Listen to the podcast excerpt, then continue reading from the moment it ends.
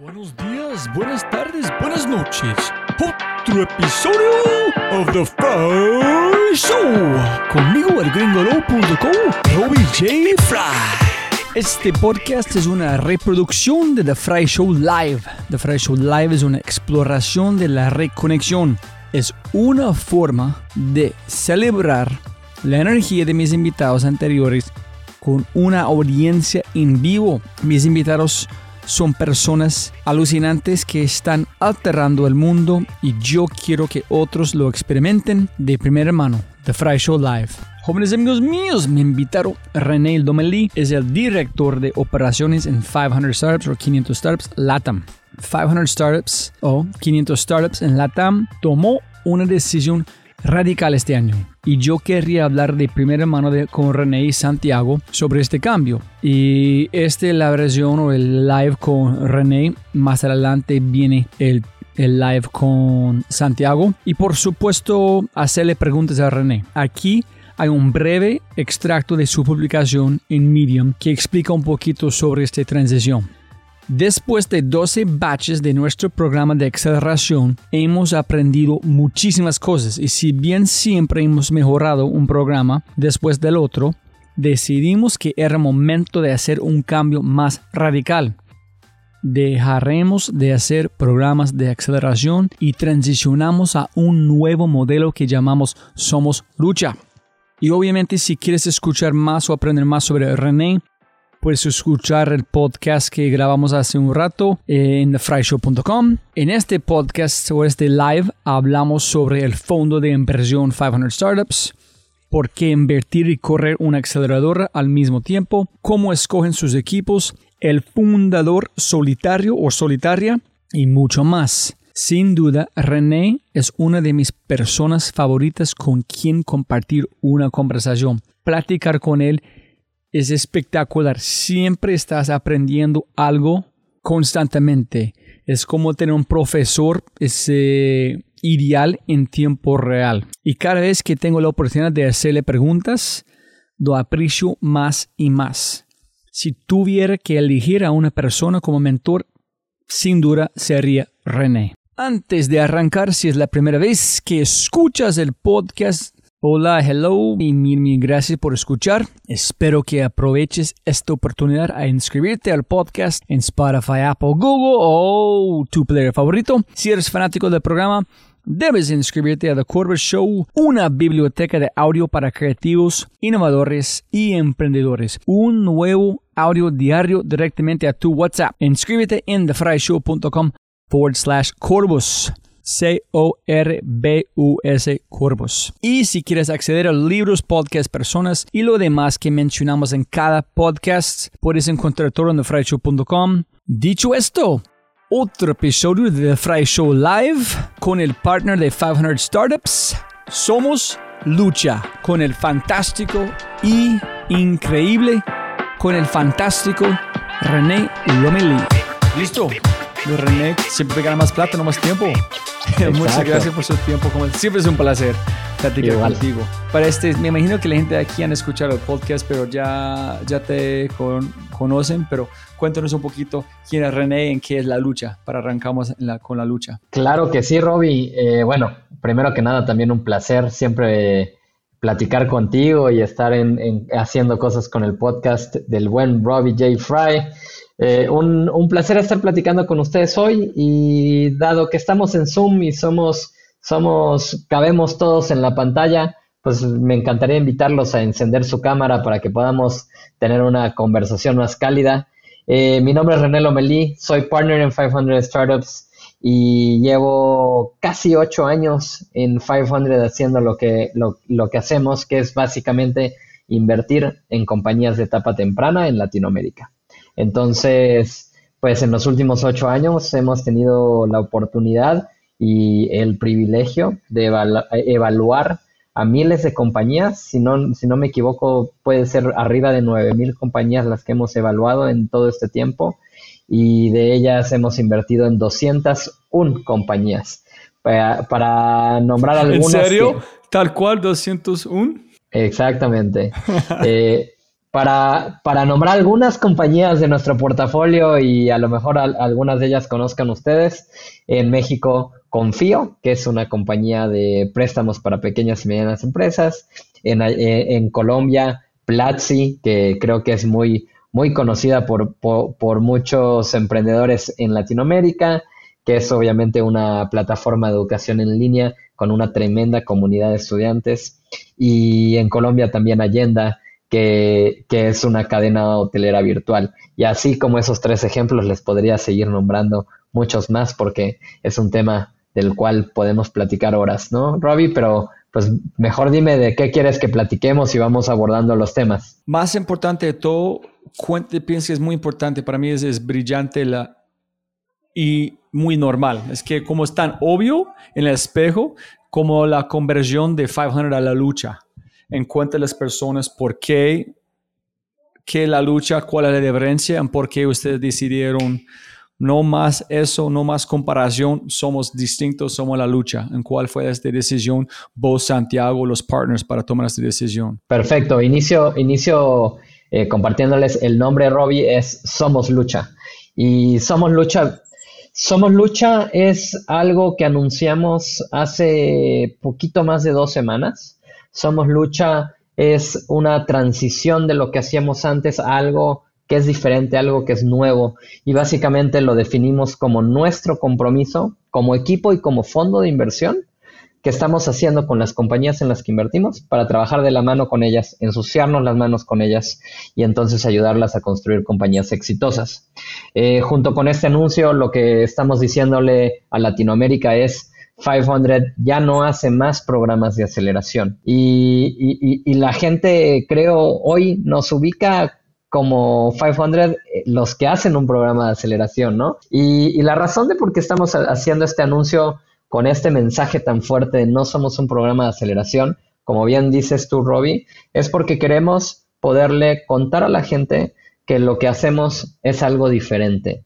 Y la razón de por qué es diferente es porque a mí me gustaría iniciar preguntándoles qué es lo que define un programa de aceleración. Y la realidad es que cuando le he hecho esta pregunta a varias personas me topo con que logran definir muy bien como el tipo de compañías que va a un programa de aceleración y también logran definir muy bien cuál es el resultado final después de un programa de aceleración. Pero si profundizas en qué es el programa, qué es eso de en medio a lo que entró una compañía y luego salió, pues resulta que te vas a topar con múltiples jugadores en el ecosistema internacional, no solo Latinoamérica, que cada quien le llama a lo que ellos corren programa de aceleración. Sin embargo, las características que definen ese programa son muy diferentes una con la otra. Si lo aterrizamos a Latinoamérica eh, y, hablamos de un par de ejemplos, podemos hablar de, de programas como en Perú, UTEC Ventures, como en Chile, Startup Chile, en Puerto Rico, Parallel 18, y así podemos seguir nombrando varios, ¿no? Y les puedo asegurar a que cada uno de ellos y nosotros con lo que nosotros llamábamos programa de aceleración, lo hacíamos cada quien a su propio estilo, a su propia forma, con sus propias fortalezas.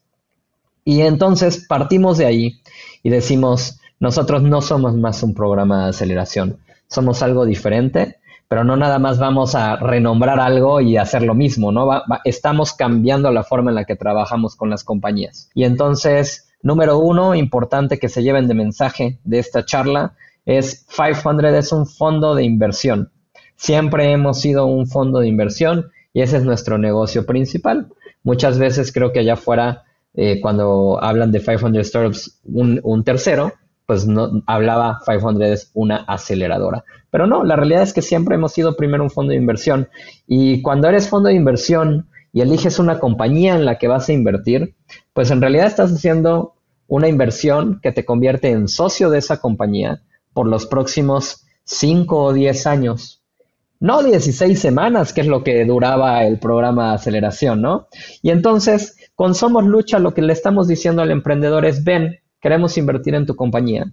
Aplican esta convocatoria como siempre hemos, eh, lo hemos hecho porque hemos diseñado un proceso que nos permite eh, de una forma muy efectiva evaluar compañías y por eso conservamos la convocatoria.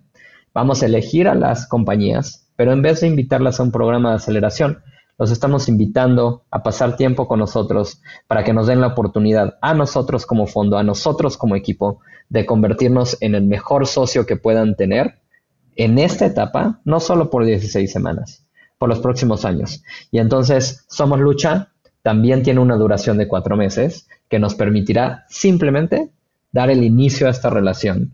Y en donde, a diferencia del programa de aceleración, en donde hay un formato estilo, pues, escuelita, por llamarlo de alguna forma, eh, le quitamos este componente de escuelita porque no los vamos a invitar a venir a charlas y a hacer eso, los vamos a invitar a trabajar con nosotros. Entonces, semanalmente, la compañía y su equipo de fundadores va a trabajar en varias ocasiones por semana con un miembro del equipo de 500 para que nosotros, como toda la experiencia que hemos ganado de haber evaluado tantas compañías, invertido en tantas, hemos tenido oportunidad de ver cosas que funcionan, hemos tenido oportunidad de ver cosas que no funcionan, hemos visto éxito, hemos visto fracaso y lo vamos a canalizar a través de una persona que llamamos el POC, que es de Point of Contact, de punto de contacto, y ese POC se te asignará a tu compañía para que lleve toda esa experiencia, la canalice, la inyecte en tu compañía, la traduzcamos a accionables y esos accionables eventualmente impacten de forma positiva en, en el camino de tu compañía, en la historia de tu compañía e idealmente juntos estemos construyendo una compañía exitosa. Y René, eso pero no es como hacer algo distinto, no es como yo publiqué un audio de vos hoy donde dijiste, el no sé, es el error pero la cosa más común es cuando las empresas llegan como en 500, ellos quieren vender eso, vender esto, vender eso, y ustedes dicen no.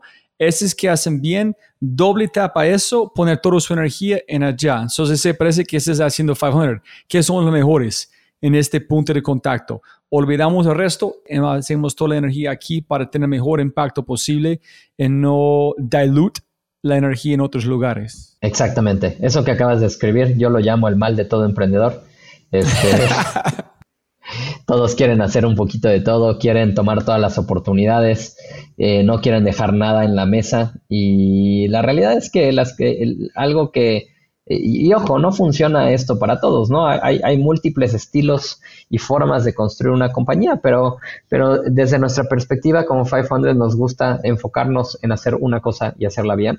Y entonces, definitivamente, ese caso que menciona Robbie es, es parte de la tarea de ese POC, de este POC, de, de, de, de, aterrizar con el founder y con el equipo. Ok, vamos a trabajar en esto y vamos a hacerlo bien. Vamos a romperlo y vamos a volverlo a armar. Vamos a, a probar esto, vamos a probar lo otro. El, a lo mejor este modelo no funciona, ¿por qué no probamos este otro modelo de negocio? Oye, eh, el, pricing que estás usando tal vez podría ser el doble, tal vez debería ser la mitad. Eh, esta estrategia de marketing que estás probando creo que está mal ejecutada, ¿por qué no hacemos este experimento? Y así te puedo nombrar miles de otros escenarios en el que el POC se va a meter hasta las entrañas del negocio con tal de encontrar cosas que sí funcionan y que hagamos una cosa bien y eso escalarlo. Ok. Y yo quiero una pregunta más, René, antes de dejarlo abierto a las personas aquí. René, no, tienes que contestarlo, es parte de la receta de ustedes, pero es muy puntual en la forma de escoger una empresa. Es que está platicando con un amigo, es quien fue, no quiero decir rechazado, pero no aceptado. En ellos, ya uno de los fundadores ya tuvo un éxito, como vendió su empresa para millones el otro son como genios de verdad en cómo hacer código. estamos platicando mientras montando bici, ¿qué crees que está pasando? Y una idea, estamos pensando que posiblemente es en la empresa cuando ellos quieren ingresar, ellos ya tuvieron como unos otros inversores o personas invirtiendo, entonces ya fue como la plata, no fue todo para compartir equity, entonces ellos van a crecer, tienen que compartir con muchos y después hablar con Fernando Fabre y dijo, nosotros buscamos gente que cualquier empresa que vamos a invertir pueden cubrir todos los costos de los otros que van a fallar.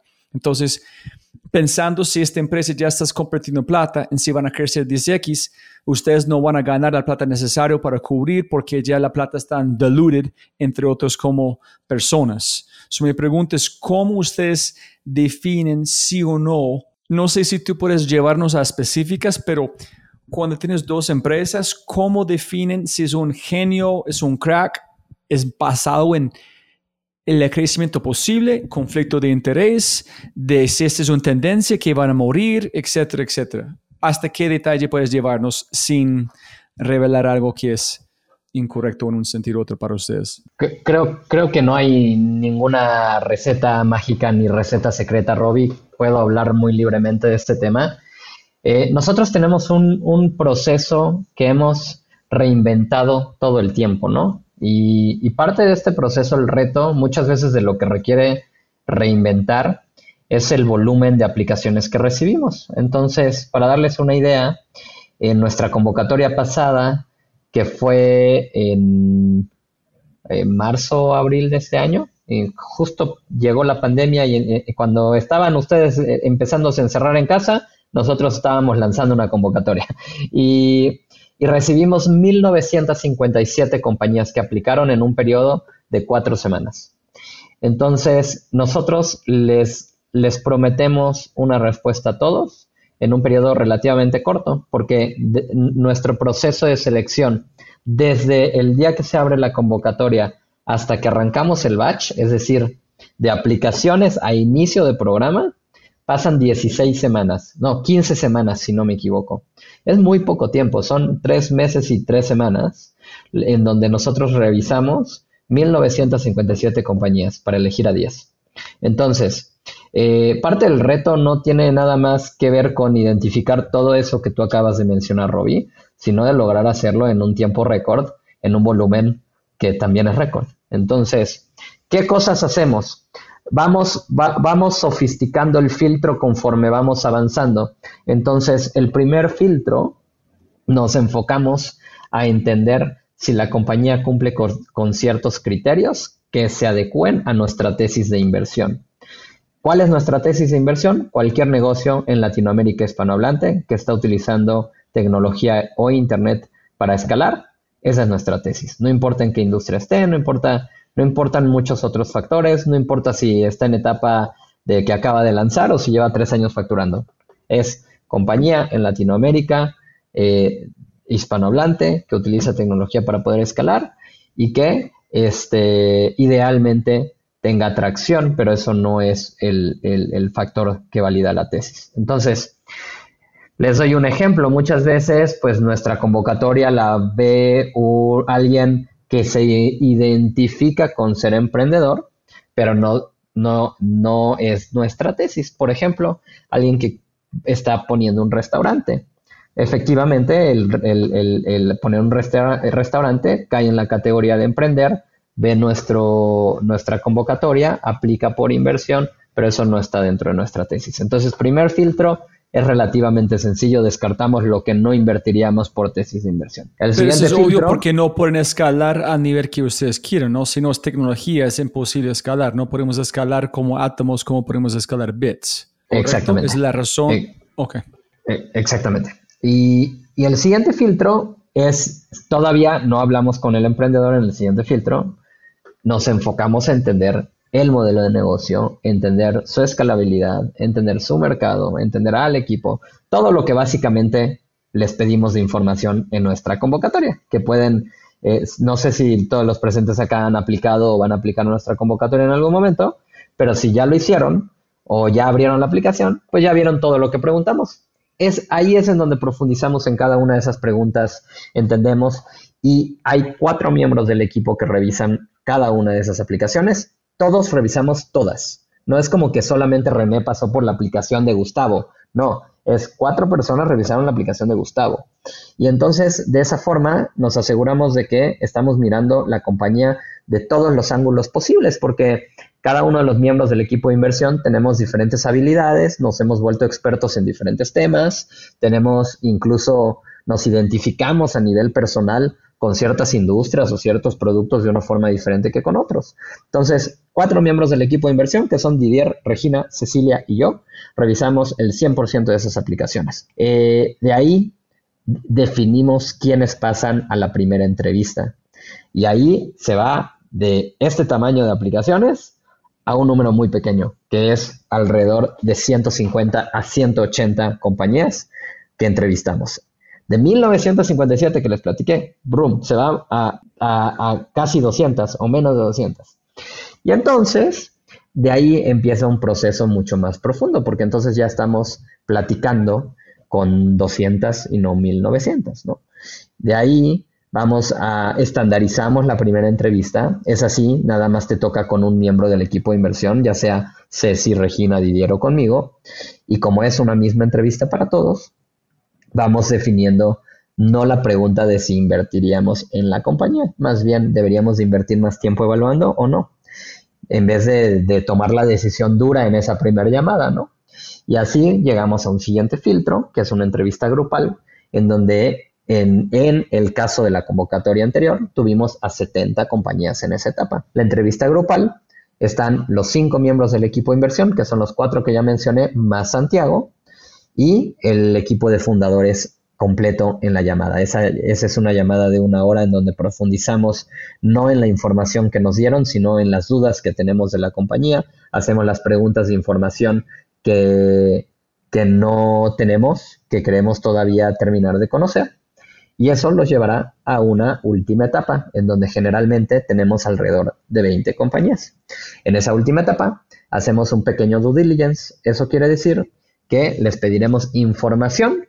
Eso ya no es una llamada, es información que nos permite terminar de evaluar la compañía. Les pediremos cosas como referencias personales, gente con la que han trabajado en el pasado y hablaremos con ellos. Les pediremos que nos compartan su modelo financiero en un Excel y vamos a ver ese tipo de información. Eh, volvemos a revisar el producto en caso de que tengan producto de todos. Revisamos la competencia, entendemos que el mercado sea una oportunidad grande para escalar. Y tenemos una serie, una lista de cosas que ya nada más vamos a hacer para ese top 20. Y sobre eso, el equipo de inversión toma la decisión de cuáles son las 10 que seleccionamos y entonces en, en, una llamada y en un correo electrónico recibirán una oferta de inversión. Pero necesitamos más detalles. Sí, pues. Uno es, alguien está platicando con, mira, Hernán Casa dijo, cuando ellos están buscando personas, necesitan alguien que es bastante loco en su convicción del futuro que quieren hacer, pero al mismo tiempo capaces de oye René, yo vi que tú te gusta correr o como han, han, hecho investigación para preguntar, oye, yo quiero ser parte de esta empresa contigo porque yo vi las otras empresas, me siento una afinidad con ellos y yo quiero ser, entonces ellos han hecho una parte de trabajo para mirar, es 500 porque esta razón, esta razón. El otro es, ¿qué buscan esta primera entrevista? ¿Es buscando energía? ¿Es buscando amistad? ¿Es buscando sinergia? ¿Qué buscas? En el número uno, en la primera entrevista que tú dijiste que os pasan, de este 150. A ver, eh, este proceso no es suficiente como para generar esa relación que describe Robbie. Entonces, eh, no, no vamos a pasar tiempo en en, decidir si nos caes bien o mal. Ese, e, e, eso no es un filtro para seleccionar una buena compañía. ¿no? E, ese no es un criterio objetivo. Entonces realmente lo que vamos a tratar de descubrir es qué tan ambicioso eres, qué, cuáles son tus planes hacia futuro, independientemente de lo que tengas hoy. Nos gusta entender qué tipo de cultura es la que, la, que va a existir en esa compañía. Nos, nos, gusta entender al equipo profundamente y eso no, no, se logra nada más en una llamada. Eh, hay una sección completa en nuestra aplicación en donde el, el, equipo de fundadores nos cuenta qué han hecho en el pasado, qué cosas los motiva, pedimos un video, el video nos sirve, a pesar de que lo, lo, pedimos de que sea de solo dos minutos, nos sirve para mirar a la cara al fundador aunque sea en un video y no nada más evaluar una, una aplicación con el texto que nos comparten. Entonces, muchos muchos emprendedores en el video cometen el error de mandarnos el típico video de promocional que pondrías en un landing page, pero pues eso no nos resolvió mirarte a la cara, ¿no? Entonces, eh, es, es, es entender al equipo, es entender la oportunidad, es entender qué es lo que los mueve para estar haciendo lo que están haciendo te, voy a dar un ejemplo contrario a lo que estamos buscando en esa primera entrevista. Tuve una, no, me acuerdo y si me acordara tampoco eh, diría el nombre de la compañía, pero me acuerdo de la conversación. Y yo le preguntaba cómo visualizaba su compañía en los próximos 10 años. Y, la respuesta fue eh, que no la visualizaba en 10 años, que lo que estaba tratando de hacer era un exit en, en, los próximos dos o tres años. Me acuerdo que me sorprendió el periodo corto de tiempo. Y desde mi punto de vista fue como, como, si bien creo que es ambicioso y habla mucho de la ambición de ese fundador, también me habla de que no, no, no es realista, ¿no? O sea, si, emprender es difícil, Latinoamérica tiene cierto contexto y hay que entenderlo y potencialmente, ojo, no estoy diciendo que sea imposible, solo lo pienso que es poco probable y, no, y, para mí esa no es una respuesta que justifique eh, el, reto que te vas a enfrentar al emprender. Porque entonces, ¿qué pasa si en dos años no llegas allí? Eh, potencialmente, y, y, lo veo en la historia de las compañías en las que hemos invertido y no nada más en las que hemos invertido, vayan y lean las historias de las compañías exitosas en Latinoamérica, no se hicieron en dos años. Entonces, también, pues, hay que entender la ambición, hay que entender qué, cuáles son los planes, hay que entender eh, cómo es el equipo, qué tan complementario es. Hay tantos factores, Robbie, que honestamente no hay un checklist. Eh, todas las compañías son diferentes una entre otras y hay que e-, evaluarlas individualmente. Y si una empresa ya tiene inversionistas, ¿ese es un no para ustedes porque están quitando parte de la torta? No, por supuesto que no. Eh, eso no tiene nada que ver. en el pasado, a ver, nosotros llevamos haciendo esto muchos años y en Latinoamérica, cuando nosotros empezamos, las opciones eran bastante limitadas para acceso a capital para esta etapa de emprendimiento. Y entonces estábamos muy acostumbrados a ver que las compañías que seleccionábamos, nosotros íbamos a ser su primer inversionista. Ese escenario ya cambió drásticamente. Hoy muchos emprendedores que entran a 500 vienen con capital levantado, en algunos casos Friends and Family, en otros casos un fondo previo eh, y, en otros casos inclusive rondas de inversión más sustanciales de fondos grandes y nos buscan porque a lo mejor, si bien eso ya no lo puedes categorizar tanto como etapa temprana en, en, el caso en el que vienen muy bien fondeados, pues nos buscan porque podemos ayudar para que entren a México. Entonces, para nada, o sea, más capital en el banco aumenta también probabilidad de éxito y si nos podemos poner de acuerdo en, la inversión con respecto a términos, hace mucho sentido. Ok. Y, quiero preguntarle a la gente en la audiencia, Dani, y para ir a las preguntas. Primero, Ana, voy aquí a Manuel, y yo paso a vos. ¿Cómo saber, eh, René, si estamos listos para aplicar o estamos muy temprano? No sé si ese es pega la pepa de puede darte una opinión, pero si tienes números, pueden darte consejos. Mira, Manuel, esa es una pregunta que recibimos absolutamente todo el tiempo.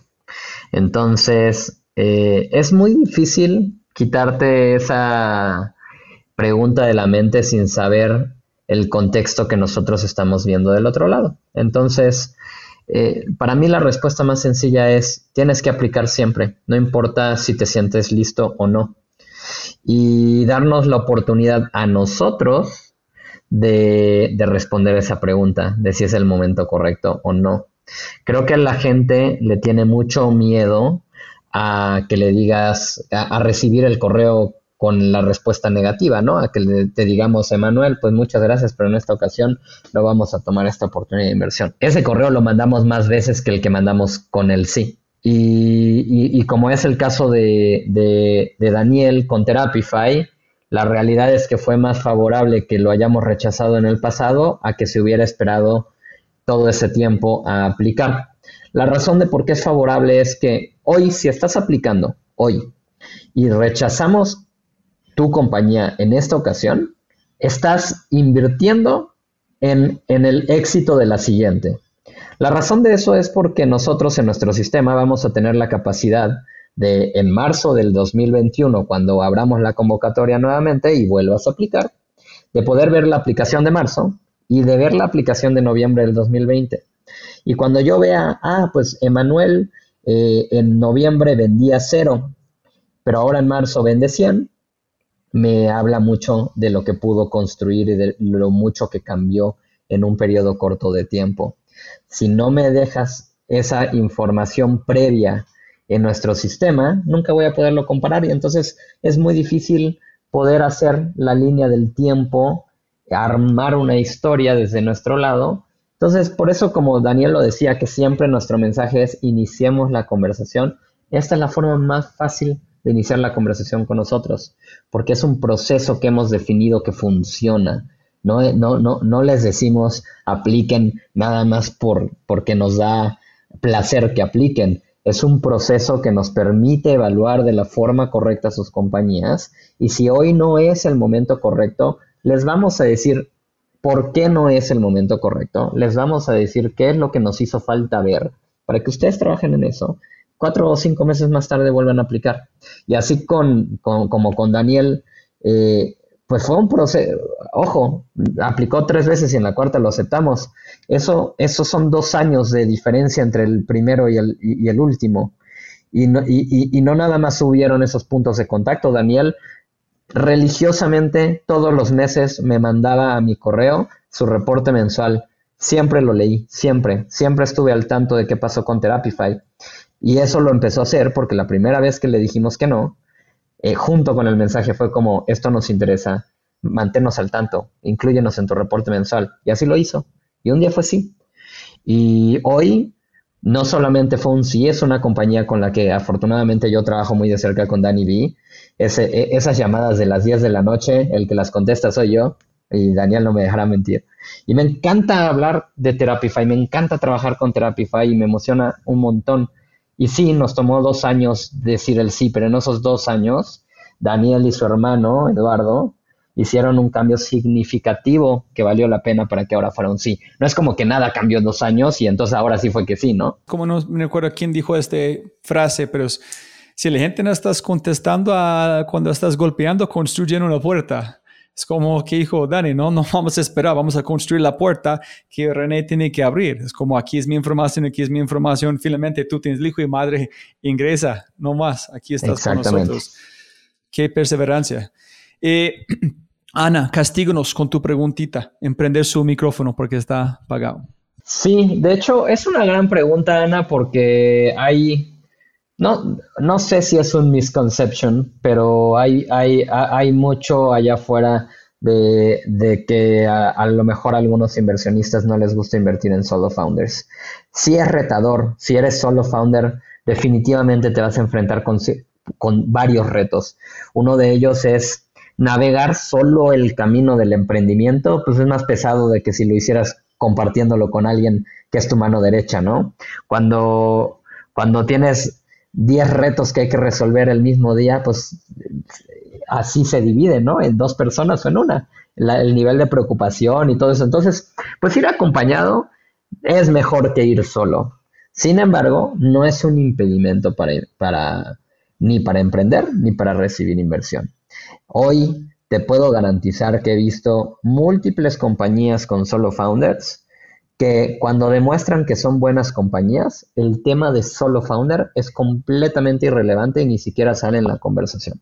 Cuando una compañía llega y demuestra lo que ha hecho, la capacidad de haber hecho un producto, la capacidad de conseguir product market fit, la capacidad de empezar a escalar mes con mes, la gente pone atención en eso y no se va a preocupar de si eres solo founder o no. En nuestro portafolio tenemos varios casos como ese. De hecho, en nuestro batch más reciente eh, una compañía que se llama Círculo de Belleza y la founder se llama Maribel Domínguez.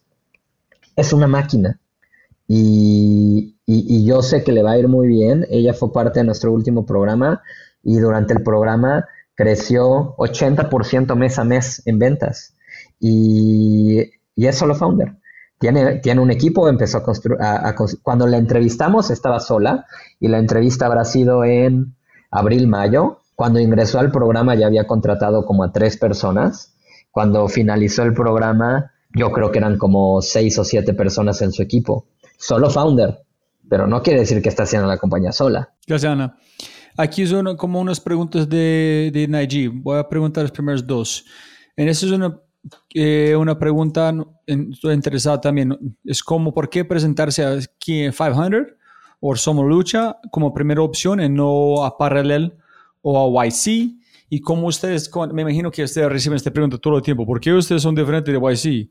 ¿Por qué ustedes son mejor de YC? En las segundas, invierten en empresas que sean competidores, competidores de empresas en las que han invertido anteriormente. Ok, vamos por la primera. Es una pregunta buena y también es una pregunta frecuente. Pero te la voy a voltear, Nayib. ¿Por qué nosotros deberíamos de invertir en tu compañía? Este, pero eso, eso se resuelve presentándote, ¿no? No preguntándote por qué presentar a uno y otro. Creo que, creo que hoy en día, a diferencia de hace ocho años que empecé a, invertir, eh, hace ocho años habían muy pocas opciones, con lo cual potencialmente ni siquiera te harías esta pregunta. Hoy, afortunadamente, hay opciones y creo que cada una de esas opciones tenemos algo diferente que aportar. Y si quieres tener una respuesta real a esa pregunta, te invito a que te acerques a founders de nuestra red, a founders que hayan sido invertidos por YC, a founders que hayan sido invertidos, o bueno, en verdad, eh, Parallel no es inversión, es un equity free, eh, que hayan estado en Parallel o Startup Chile o UTEC Venture, lo que sea. Todos esos, todos tenemos algo distinto que ofrecer. Y creo que quien te puede dar una respuesta honesta de por qué 500 son los, founders que han pasado por nuestro programa.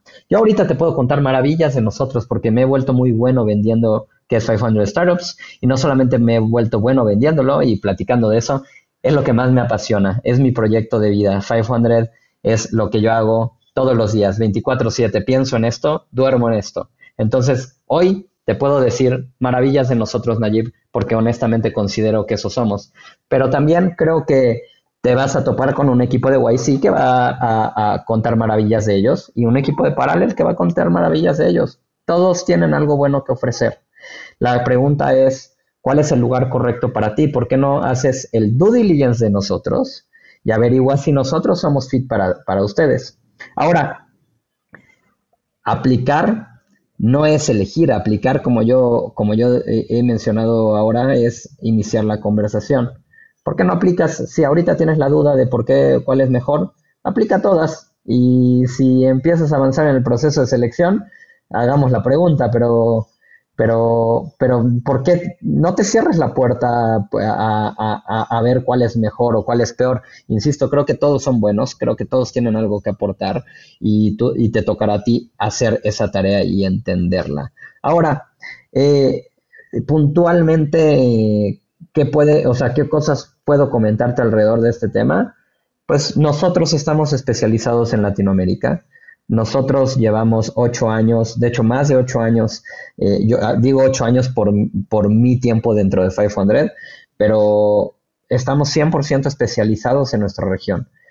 Somos una organización global que tenemos oficinas en diferentes lugares del mundo, pero nuestra oficina de Latinoamérica conoce Latinoamérica, la experiencia la tenemos en Latinoamérica y te podemos ayudar un montón si tú estás en Latinoamérica. YC eh, es un programa que es fantástico y que inclusive vemos compañías de nuestro portafolio primero venir con nosotros y luego con YC y no estamos peleados con eso, nos encanta que pase ese escenario, ¿no? YC los ayudará en el futuro a levantar más capital y eso es algo que a todos les conviene, nos conviene a nosotros como inversionistas de la compañía, así como como al mismo founder para poder crecer su negocio. Entonces, no, no trates de vernos como competencia, ve, venos como, como un inversionista, como un potencial inversionista y lo que podemos poner en la mesa. Y ahora, ¿invertimos en empresas que sean competidoras de empresas que hemos invertido anteriormente? Sí y no. Depende mucho del contexto, depende de si eres un competidor extremadamente directo en la misma ciudad, pues muy probablemente la respuesta es no. Si la empresa a la que se parece el negocio, eh, en la que nosotros ya invertimos está en México y tú estás en Colombia, posiblemente sí. Entonces, eh, hay, diferentes escenarios en los que podemos evaluar eso.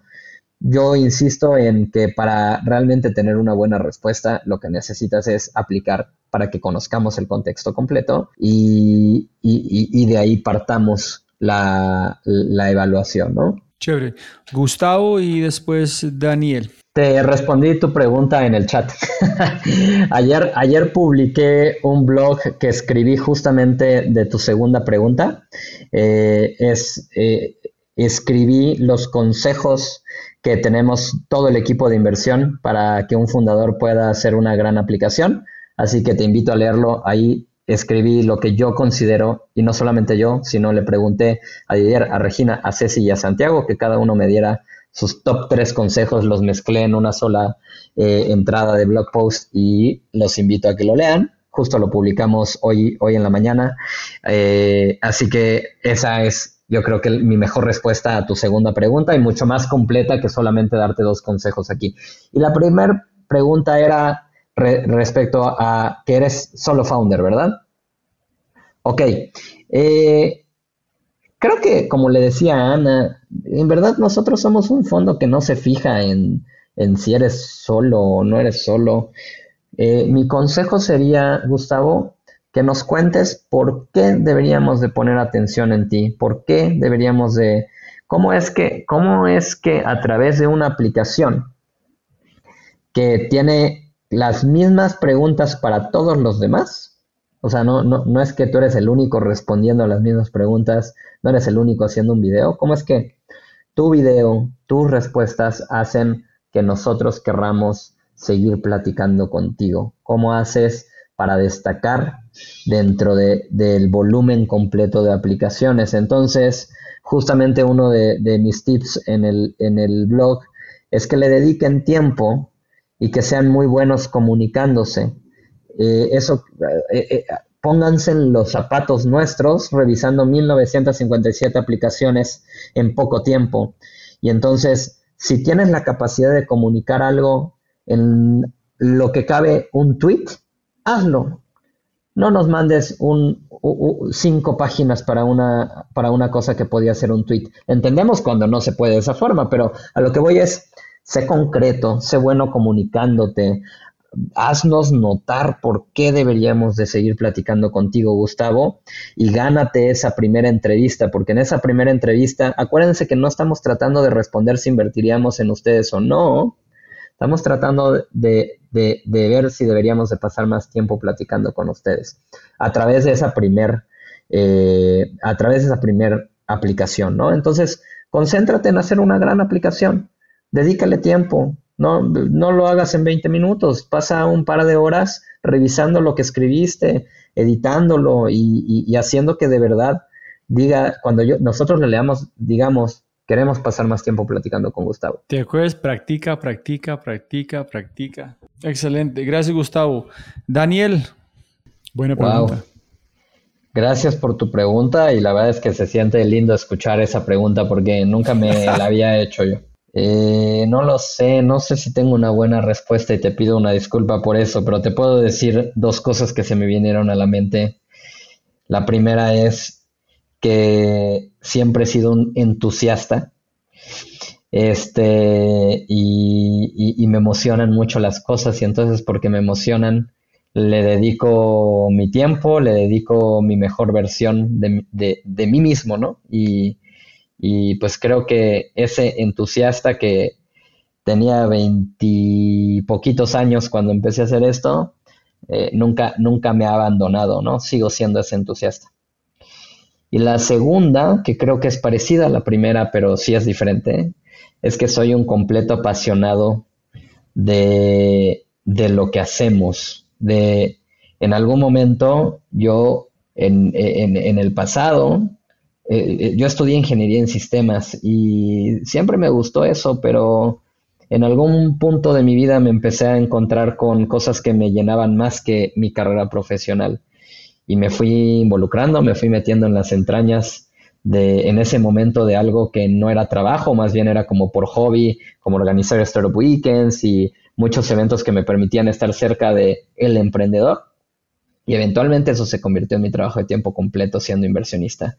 Y eso me apasiona, me apasiona ayudar a gente motivada a construir algo más grande que nosotros mismos. Y entonces eh, eso me llena. Y no sé, de pronto Dani V que está acá, que me conoce, podría responder mejor a esa pregunta porque es, es difícil responderla a uno mismo. Yo quiero montar en la pregunta de Dani, que es algo que yo vi cuando estaba cuando ya, gracias Dani, pero para montar posiblemente sacar más de esta pregunta. cuando yo fui todo el tiempo a 500 y en cada vez que nosotros platicamos, tú eres, se parece que siempre estás como presente en tu energía, no estás como en otro lugar. Si es como 30 minutos de platicar, si es entre frente en grupo, siempre estás como listo de ser René. No es como, como cansado, no lo es. ¿Cómo, dónde aprendiste esa disciplina de siempre estar como presente, como regalando y no en otro lugar? Con esto. ok. Listo, Chulia, no, Creo, creo, creo que siempre he tenido mucha energía. Creo, creo que definitivamente siempre he tenido mucha energía y, es parte de mi personalidad. Eh, yo siempre le he dicho a mi equipo, porque a veces hemos, hemos viajado y tenemos eventos y terminamos tarde recogiendo el venue, la mañana siguiente estamos haciendo otra cosa y en la mañana me presento ahí a ver al equipo a las 8 de la mañana y me acuerdo perfecto una vez en Monterrey que Santiago me volvió a ver y me dijo, René, neta, no sé cómo lo haces. O sea, de, llegar así de, ¿qué onda? ¿Y ahora qué? Este, no, no sé, es energía que afortunadamente no me ha abandonado a mi cuerpo. Yo siempre he pensado que hoy tengo 32 años, pero siempre he dicho que, que, que, que, me gustaría siempre tener 14 y espero siempre sentirme así, pero creo que es energía, o sea, y esa energía viene de que estoy rodeado de cosas que me emocionan, ¿no? no yo creo que si estuviera en, en, un contexto el cual no me gusta lo que hago y el espacio en donde estoy no me gusta, o sea, como que afortunadamente creo, no sé qué habré hecho bien en el pasado que me hizo toparme con las personas correctas y siempre estoy rodeado de, esa energía que me sigue llenando.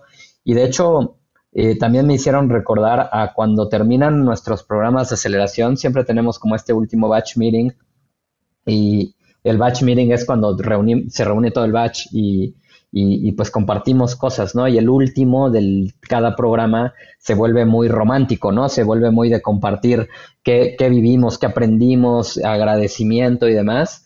Y yo hay algo que siempre le agradezco a los founders de cada programa, es que siempre, a pesar de que me vuelvo más viejo, siempre consiguen eh, llenarme de más energía. A pesar de que trabajamos más y duermo menos, siempre consiguen llenarme de más energía. Y, creo que está ahí, ¿no? Esa energía la consigo a través de hacer algo que me gusta hacer. Gracias, René. Como moverme un poquito cuando tú estás platicando.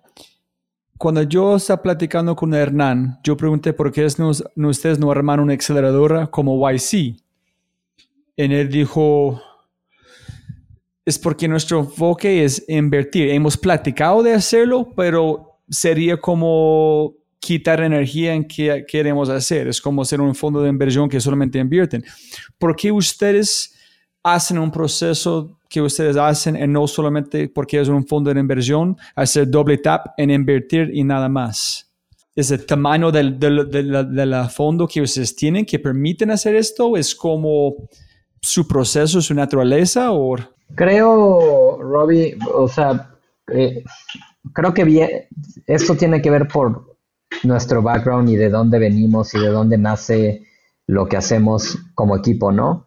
Y, y si me remonto a los primeros años cuando estaba trabajando primero con Santiago, los dos veníamos de un background de comunidad, de, de ensuciarnos las manos, de operar, y, correr un programa nos daba la posibilidad de llevar ese, en ese momento, ese diferenciador y nuestro superpoder a, ayudar, ¿no? A, contribuir con más que solamente el capital. Eso creo que con los años ha cambiado. Eh, en, los primeros años, pues nuestro diferencial era ese. Hoy nuestro diferencial es todo lo que hemos hecho en los últimos 8 o 10 años.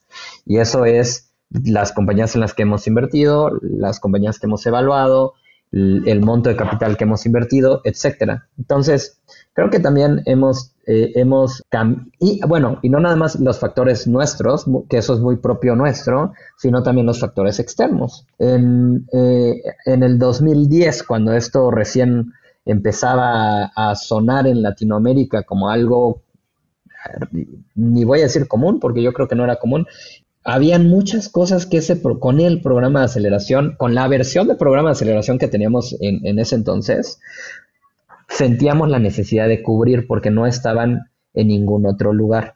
Entonces, eh, en el primer programa de aceleración que a mí me tocó correr, pues evidentemente el valor de poder platicar con un fundador de una compañía de Silicon Valley con cierta experiencia sumaba mucho a un founder latinoamericano. Y, en ese momento no podía yo invitar a un founder latinoamericano con esa misma experiencia.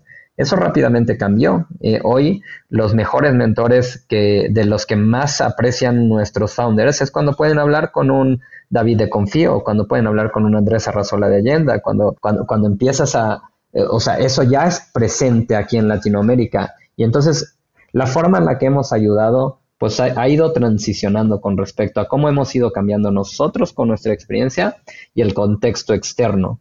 Entonces, por eso es que en Somos Lucha, la versión que estamos por ejecutar ahora, le quitamos toda la versión de escuelita. Ya no te vamos a invitar a que vengas a ver una charla, porque esa charla está en línea, esa charla eh, está en un libro, esa charla la puedes consumir en otro formato. También puedes tomar en cuenta que muchos de ustedes también ahora van a estar expuestos a comenzar a, emprender después de haber vivido una experiencia previa de emprendimiento o después de haber trabajado en una startup, que eso en el 2010 no ocurría. Entonces también las necesidades han cambiado. Lo que hoy un emprendedor que aplica nuestro programa necesita es diferente también. Entonces, eh, nosotros nos hemos ido reinventando con el, con el tiempo y Somos Lucha es justamente un ejemplo de eso. Ok, súper, gracias René. ¿Alguien más antes de las últimas preguntas? María, David Marín, ¿ustedes tienen preguntas? Oran Ana, Ana y Daniel después. Ah, Precisión, cuchillo, horas agendado perfecto, nada afuera. No, a ver, creo que, creo que Daniel lo, lo, lo como lo contó fue más positivo de lo que realmente es. Eh, una cosa es, no, no, no, es que, a ver, hablamos un montón, eso es cierto, pero una cosa es, oye, puedes hablar ahorita, y otra cosa es, oye, podemos hablar a qué hora. Y entonces, eh, cuando lo pones en el calendario, es inamovible. Si está en mi calendario, voy a ignorar lo demás. ¿Por qué? Porque ahora que estoy platicando con ustedes, mi teléfono no deja de tener notificaciones de correo, de WhatsApp o de Slack, lo que sea, pero no estoy atendiendo eso ahorita. Entonces, ser responsivo eh, para nosotros, eh, de hecho, es un valor que tenemos incrustado dentro de nuestro equipo. Nosotros tenemos una lista de valores que compartimos interno y uno de ellos es ser responsivo. Y, y cuando te metes a leer cómo lo describimos nosotros, es que ser responsivo también está ordenado en prioridades. Primero le respondemos siempre a nuestro equipo, después a nuestros founders, después a nuestros inversionistas, después a todos los demás. Entonces, eh, también eh, eh, internamente, si por ejemplo Robbie, que es, que es un gran amigo, aliado nuestro y demás, me escribe, pero Danny B también me escribió al mismo tiempo, le voy a responder primero a Danny B porque internamente yo ya hice un proceso en el cual nuestros founders van primero. Y, pero, pero eso no quiere decir que a Robbie no le voy a contestar, solo me voy a tardar un poco más. Entonces, eh, creo que es ordenarlo en prioridades, creo que es hacer un muy buen uso de tu calendario. Y creo que también yo sigo aprendiendo de eso, ¿eh? A veces es, es abrumador la cantidad de cosas que tenemos que responder. Por ejemplo, ahora que estamos en, en, en, tiempo de convocatoria, eh, mandamos un mail de recordatorio a la una de la tarde y ahora tengo 80 correos que responder por algo que yo provoqué. Eh, eh, entonces, y los voy a responder, ¿no? Pero, pero nos lo ordenamos en prioridades, tratamos de entender también qué miembro del equipo puede atender otras cosas. Eh, a, veces, antes yo venía de una perspectiva en la cual tomas todo y hoy afortunadamente tenemos un equipo y hay cosas, en mi equipo, por ejemplo, trabaja Dani y Dani responde un montón de cosas que hoy se las, se las paso a ella porque o ya no me corresponde o no me da tiempo de responder. Y es igual que lo responda Dani, que lo responda Didier o lo responda yo. Entonces, también es apoyarte de tu equipo para poder ser responsivo. Dani Ramírez, ¿tú tienes una pregunta, hermano? Mira, el POC podría o no tener mucho contexto de tu industria, pero de lo que sí tiene mucho contexto es de ejecución de un negocio que utiliza tecnología para escalar. Entonces eso es un componente común que tenemos todos. Eh, y te digo que podría tener o no, porque ya nos hemos topado con industrias que no hemos trabajado en el pasado y entonces no, hoy el equipo no tiene esa experiencia. Sin embargo, ese POC se toma la tarea tan profunda que previo a empezar a trabajar con, con esa compañía, tiene que empaparse de la industria, tiene que entenderla, tiene, o sea, hacemos nuestra tarea. La forma en la que asignamos al POC, hoy somos cuatro POCs, eh, Ceci Esquerro, Didier Quiroz, Regina Sorutuza y yo. Eh, la forma en la que los asignamos lo, lo, hacemos hasta, obviamente, que seleccionamos a las 10 compañías. Tres toma Didier, tres tomo yo, dos toma Regina, dos toma Ceci. Y entonces, eh, en el momento de asignarlas, tratamos de entender las necesidades de la compañía, el estatus de la compañía y también al equipo de fundadores. Y basado en eso, nosotros entendiendo muy bien las habilidades de cada uno de nosotros, porque somos cuatro perfiles muy diferentes, asignamos al punto de contacto. Entonces, puedes tener la garantía, Daniel, de que el punto de contacto que se te asignará es el mejor de los cuatro que te podría llegar a tocar basado en el contexto de tu propia compañía. Ahora, cuando cuando te das cuenta de cómo vamos trabajando semana a semana, hay temas que salen que no son dominio de un solo POC. Entonces, ese POC también su responsabilidad es traer eh, a la mesa al POC que sí tiene esa experiencia. Entonces es por eso que hacemos una dinámica que llamamos multi-POC. El multi-POC es cuando yo como POC identifico que tú, Daniel, a lo mejor necesitas profundizar en temas de finanzas y si bien yo te puedo ayudar, considero que Didier es su fuerte. Entonces voy a pedirle a Didier que se reúna contigo hasta que solucionen o profundicen en ese tema. Nosotros para lograr eso hacemos una reunión semanal todos los viernes, nos reunimos por dos horas para hablar de las 10 compañías, los cuatro POCs, y en esa reunión, antes de esa reunión, cada POC tiene que mandar un audio del update de esa compañía, de los retos que tiene y qué cosas son las que considera que podemos ayudar y si tiene una petición para los demás. Ese audio lo tiene que escuchar cada POC previo a esa reunión de dos horas para llegar con el contexto y eso lo hacemos todas las semanas. Entonces, más o menos le dedicamos tres horas a estar hablando de sus compañías entre nosotros cuatro para entonces cuando, cuando regrese el POC contigo la siguiente semana, trae los accionables de todo 500, no trae los accionables del POC. Y último aquí, María, una pregunta aquí. Ah, es que la educación es un tema súper amplio porque, eh, por ejemplo, tenemos compañías como Platzi que pues obviamente seguro conocen muy bien, que durante esta pandemia pues ha tenido crecimientos muy grandes basado en que, pues, uno, la gente pasa más tiempo en casa y tiene más tiempo para hacer eso.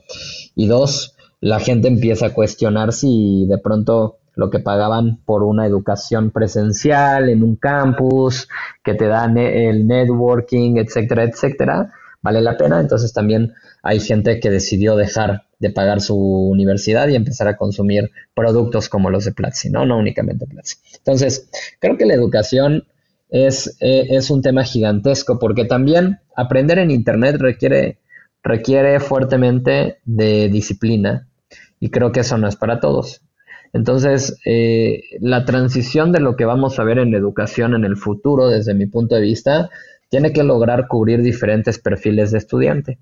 Entonces, Platzi atiende a uno muy bien, pero atiende al que es autodidacta y atiende al que se hace la disciplina de todos los días estar haciendo el curso, la tarea, hacer las preguntas correctas, etcétera. Entonces, eh, me parece que la educación para el que no tiene ese perfil sigue siendo necesaria y esa es la que vamos a también ver cambios significativos. ¿Cuáles son esos cambios? Honestamente no lo sé.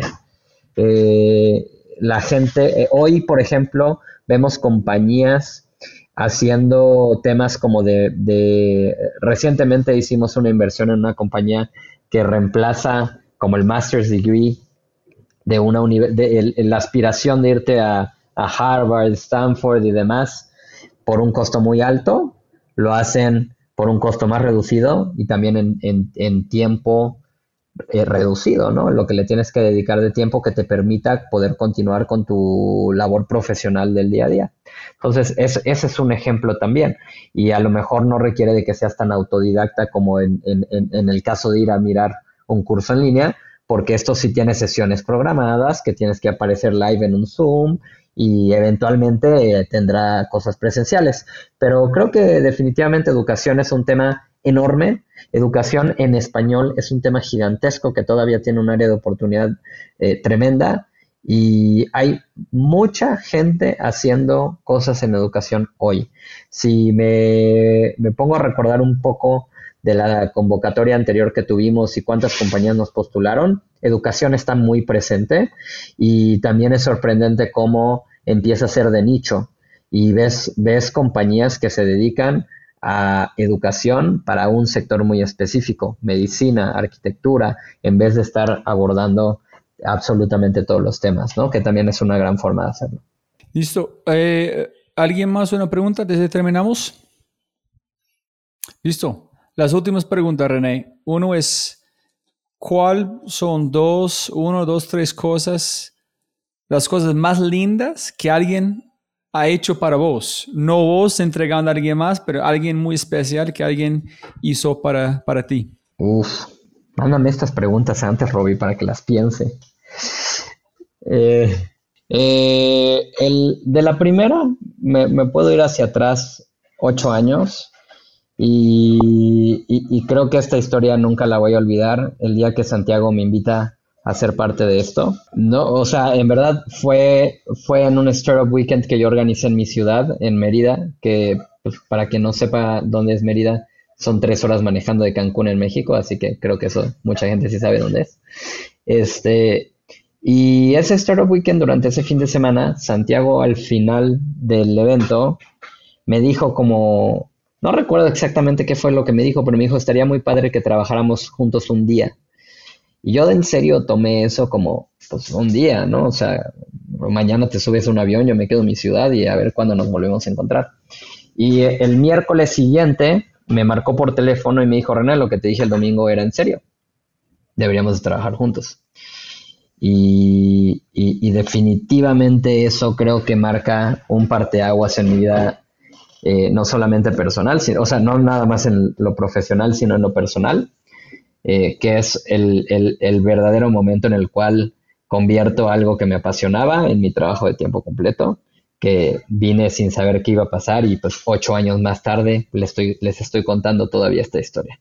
Eh, de Bucket List, algo muy personal y pues te lo he platicado antes, Robbie, tiene que ver con, con correr. Soy, me encanta correr y, creo que también me gusta sufrir porque los maratones no son fáciles. Y llevo ocho maratones completos corridos, que son 42.195 kilómetros. y, eh, y, mi, y cuando corrí el primero, que de hecho lo corrí con Santiago, corrimos en, el lugar más difícil que pudimos haber encontrado. Eh, luego entendimos por qué, nos inscribimos a algo que se llama Eco Maratón, y, como buenos novatos no investigamos y pensábamos que todos los maratones eran iguales y no. La palabra, primero, todos los maratones son distintos, tienen condiciones distintas, pero la palabra eco le agregaba una complejidad que nunca nos imaginamos, que era, arrancamos en una ciudad que se llama Tajín y corrimos 42 kilómetros en carretera con el sol arriba de nosotros desde las 7 de la mañana a 38 grados centígrados y ese día lo sufrí muchísimo. Eh, a pesar de haber entrenado, me dolió mucho terminar ese maratón, pero curiosamente cuando crucé la meta algo hizo clic en mi cabeza y en vez de decir jamás voy a volver a hacer esto, me comprometí a hacer 10 maratones al menos en mi vida. Llevo 8, así que mi bucket list todavía no está completo. Eh, espero hacer 10 pronto. Eh, este año Tenía planeado hacer dos y por COVID no hice ninguno, así que me hubiera gustado lograrlo este año, pero esperemos que el próximo. Y otro en la bucket list que no tiene que hacer con correr, visitar un lugar, lugar, hacer algo distinto. Uno más, eh, creo que ese sí está relacionado a 500. Es, creo que lo que hemos hecho al día de hoy eh, e, en cuestión de lo que hemos logrado construir, las cosas que hemos logrado acumular, tanto en compañías invertidas como mirar resultados y cuando lo traduces a, eh, a evaluaciones, a número de empleados, cuando traduces el impacto generado es genial, pero todavía nos falta tachar el verdadero resultado final, que es ser exitosos como fondo, y eso está por verse en los próximos años. Y eso va a hablar mucho de el mucho esfuerzo que hemos hecho en los últimos años y, creo que cuando podamos hacer ese check en, en, el bucket list es porque le devolvimos retornos sustanciales a nuestros inversionistas y ese es el verdadero trabajo como fund manager. Y estamos trabajando en eso, así que espero que en un par de años te pueda decir, Robbie, que logramos hacerlo. Estamos trabajando duro para lograrlo. Luchando. Luchando todos los días. Excelente. René, como siempre, siempre ganas plata, no más tiempo. Mil, mil gracias, hermano. Siempre es un placer platicar con vos. Muchas gracias a ustedes y pues a todos los que estuvieron aquí con nosotros. Gracias por pasar una hora de su tiempo con nosotros. Les recuerdo que pueden aplicar en aplica.500.co. Nos encantaría conocer más de sus compañías, conocerlos más ustedes. Y si tienen alguna duda, pueden escribir a aplica.500startups.com y ese correo me llega a mí. Muchos de ellos los respondo yo, otros los responde Dani, otros los responde Didier, pero es la forma más rápida de responder sus dudas. Como siempre, siempre, siempre, siempre puedes ganar más plata, pero no más tiempo. Muchísimas gracias por escuchar. Espero que hayas aprendido algo que tú quieres aplicar de una a Somos Lucha, te hayas inspirado y te sientas con ganas de hacer algo creativo y más, no olvides si este podcast te parece espectacular, debes inscribirte al Corvo Show, una biblioteca de audio para creativos, innovadores y emprendedores. Un nuevo audio diario directamente a tu WhatsApp. thefryshow.com slash Corvo, C-O-R-B-U-S. Y más importante de todo, si quieres acceder a los links del podcast y quieres mandarle un mensaje a René, ingresa a thefryshow.com al episodio de René, da clic en alguno de los links de sus redes sociales y envíele un mensaje, pregunta o agradecimiento. Y con ese dicho, un abrazo fuerte. Nos vemos. Chau, chau, chau.